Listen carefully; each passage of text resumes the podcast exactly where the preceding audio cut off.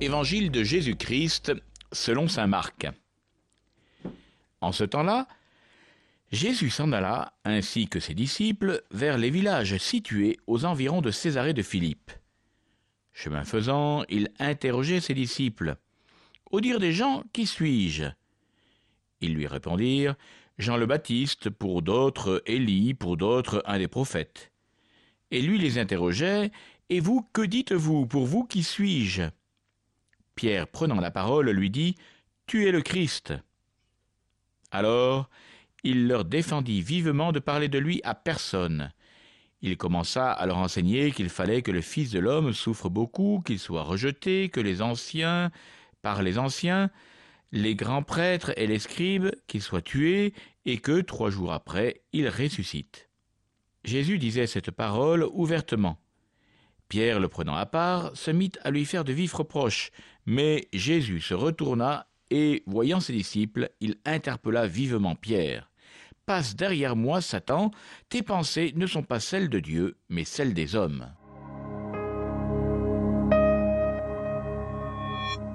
L'évangile d'aujourd'hui nous fait monter tout à fait au nord d'Israël, à la frontière avec le Liban. On est euh, dans la région de Césarée de Philippe, au pied du mont Hermon, aux sources du Jourdain. Dans ce lieu où l'on vénère euh, de nombreuses divinités, Jésus pose la question Pour les gens, qui suis-je? Et alors les disciples disent Ah, tu es euh, Élie, un prophète, Jean-Baptiste. Et ensuite, Jésus pose cette question, qu'il pose bien sûr aussi à chacun d'entre nous Pour vous, pour vous, qui suis-je? Et là surgit cette réponse de Pierre Tu es le Christ. C'est alors le moment de bascule de l'évangile. Jusque-là, euh, on suivait Jésus, on le voyait faire des miracles, enseigner.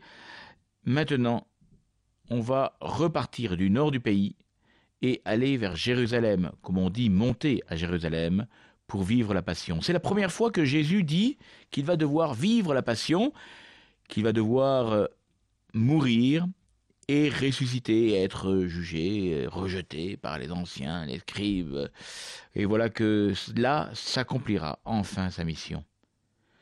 Un scandale, bien sûr. Comment euh, Jésus, qui a fait tant de miracles, euh, Jésus qui a guéri tant de personnes, pourrait-il aller jusqu'à mourir? C'est pas possible.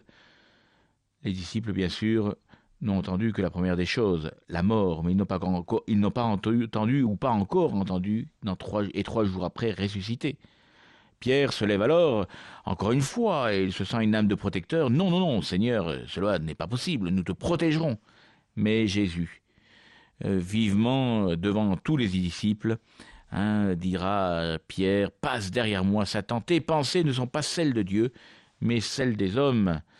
Effectivement, Jésus doit mourir et ressusciter. Cela est annoncé dans les Écritures, cela a déjà été euh, préparé depuis tous les temps pour le salut des hommes. Ce n'est pas euh, une question de joie de sa part, de la part de Jésus, mais il s'agit de la part de Jésus de vouloir sauver tous les hommes et il sait qu'il doit le faire ainsi. Eh bien, euh, nous aussi, dans notre vie chrétienne, parfois, eh bien, nous voudrions que notre vie chrétienne soit quelque chose, parfois, d'exaltant, de, où il faudrait être toujours dans une espèce d'excitation, de, je ne sais trop quoi. Jésus euh, nous montre que ben, la vie n'est pas qu'une question d'excitation et de, de, remplissement d'une espèce de bonheur éphémère. Il s'agit vraiment d'entrer dans une passion, une passion, on aime bien dire qu'on est passionné par quelque chose, n'est-ce pas?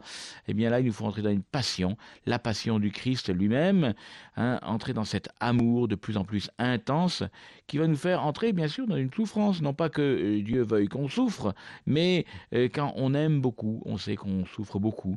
Hein. Rappelez-vous, vous les parents, quand vous devez éduquer vos enfants, hein, parce que vous les aimez beaucoup, eh bien vous veillez pour quand ils sont malades, vous souffrez parfois quand ben, ils font des bêtises ou quand euh, ados, bah, ils vous, euh, ils vous agacent un petit peu par leurs attitudes, par leur manière d'être, voilà. Et vous entrez donc dans une passion pour eux. Parce que bah, vous souffrez pour qu'ils soient de plus en plus grands, de plus en plus meilleurs, si je puis dire. Voilà, alors demandons au Seigneur qu'il vienne faire bonifier tout au long de cette journée notre foi, notre désir de suivre Jésus jusque dans sa passion, sa mort, et sa résurrection.